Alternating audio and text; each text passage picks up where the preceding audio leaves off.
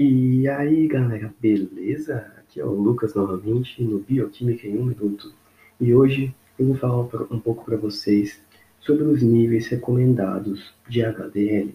Quando você faz seu exame de sangue recebe lá o seu perfil lipídico, tem aquele numerinho ali, HDL, por exemplo, 56, 40, 30, mas o que isso significa? O colesterol HDL, que é o considerado bom, quando está baixo, ele deve estar inferior a 40 mg por decilitro. Quando ele está no nível bom, ele está geralmente acima de 40 mg por decilitro. Mas o ideal é quando ele está acima de, 6, de 60 mg por decilitro. Fechou? Agora vocês já sabem como interpretar seu perfil lipídico. Nos próximos podcasts vocês aprenderão sobre os níveis recomendados de LDL, e VLDL e também triglicérides.